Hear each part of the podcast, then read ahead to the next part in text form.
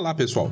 Bem-vindo ao podcast do Venda Sem Problemas. Um dos gatilhos mentais mais eficientes para o ramo de vendas é o gatilho da autoridade. Ser autoridade no seu ramo faz com que o potencial cliente que está em dúvidas sobre qual vendedor procurar ir atrás daquele que é referência no assunto.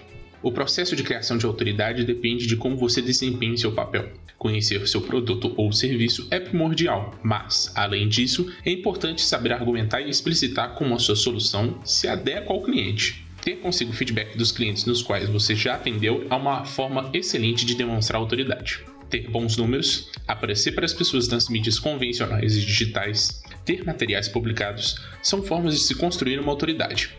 Por isso, o bom profissional de vendas tem consigo tais informações salvas. Se você trabalha vendendo um produto, ter o número de clientes atendidos, ou seja, aqueles que compraram com você, é um importante construtor de autoridade perante aquela pessoa indecisa.